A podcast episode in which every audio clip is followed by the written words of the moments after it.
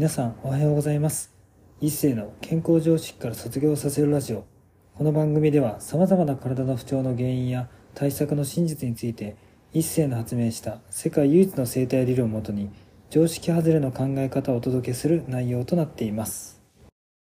本日のテーマは赤ちゃんと大人どっちが賢いのかについてお話していきたいと思います。まあ一般的にはですね赤ちゃんってまあ基本的には何も知らないしまあ、大人の方が言葉も知ってるし生きてきた経験とか知恵もあるっていうのが今それが当たり前なので、まあ、結局大人の方がまあ賢いっていう人は多いと思います。ただ個人的に僕はすごい赤ちゃんの方が実は本質的には賢いんじゃないかなっていうふうに思っています、まあ、なぜかというと、まあ、実はもうね僕のちょっと知り合いの子供で、まあ、6歳の女の子が、ま、自転車を初めて乗った時にま全然乗れなくて、まあ、結局補助輪をつけててもあんまりうまく乗れなくてすごいこけたりとかしてたんですよね。でその6歳の子が次の日補助輪なしで普通に一発目で普通に焦げるようになってたんですよ。でそれで何をしたかというとその子の中で夢で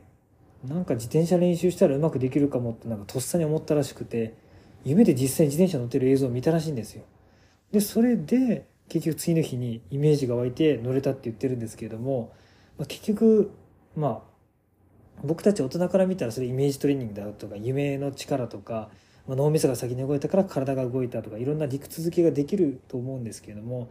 まあ、その6歳の女の子もちろんそういうこと知らないし自然とそれを自分の無限の選択肢の中から選んでそれを実行したわけなんですよ。っていうことは赤ちゃんの時になればなるほどもっと選択肢の幅が広いというか、まあ、どんな手を使ってでもうまく移行法を見つけれるっていうのが僕は赤ちゃんの可能性であると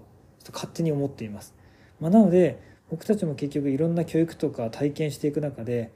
あ自分の今の人生経験上だったらこの方向しかないというかこの視野しかないっていうふうにやっぱ視野が狭くなってるんですよね。だ狭くなってる範囲では知識たくさん入るけどそれ以外の視野の情報が全く入ってきてないってことを考えたら、まあ、赤ちゃんはそういう意味では何も知らないけども全方位の情報を取れるってわけなので僕は本質的には赤ちゃんのような生き方をしたいし、まあ、赤ちゃんのような頭とか体の使い方をしていけば、まあ、突拍子もないというか誰も思いつかないような解決策で自分の願いとかやりたいことが実現できていくっていうふうに僕は考えています。まあ、だからですね結局今こうやって福岡東京とか、まあ、どんどん今今度は北海道にも行きますけれども、まあ、海外とかも行きたいなと思ってるけどそこでやっぱり普通だったら自分で家賃払って最初は変えなきゃいけないよねって言うけどそれが僕は赤ちゃんの発想で言うといや誰か出してくれていいじゃんとか誰かに呼んでもらったらいいよねっていうのを、まあ、結局発想として持っていけばいいだけの話なのでだからそういうふうな赤ちゃんらしい発想考え方行動を僕は身につけるためにも体をこすって弾くとか本音を言っていくってことは結構本質的に大事なことになってくるので、まあ、それが赤ちゃんの姿だと僕は思ってるからこそ、まあ、是非ねそういうのを意識しながら、まあ、皆さんの近くに赤ちゃんがもしいたら赤ちゃんをじっと眺めたりとか観察していけば、まあ、彼らの中に答えが結構詰まってるので、ぜひね、赤ちゃんをメンターとして皆さんぜひ毎日精進していってみてほしいと思います。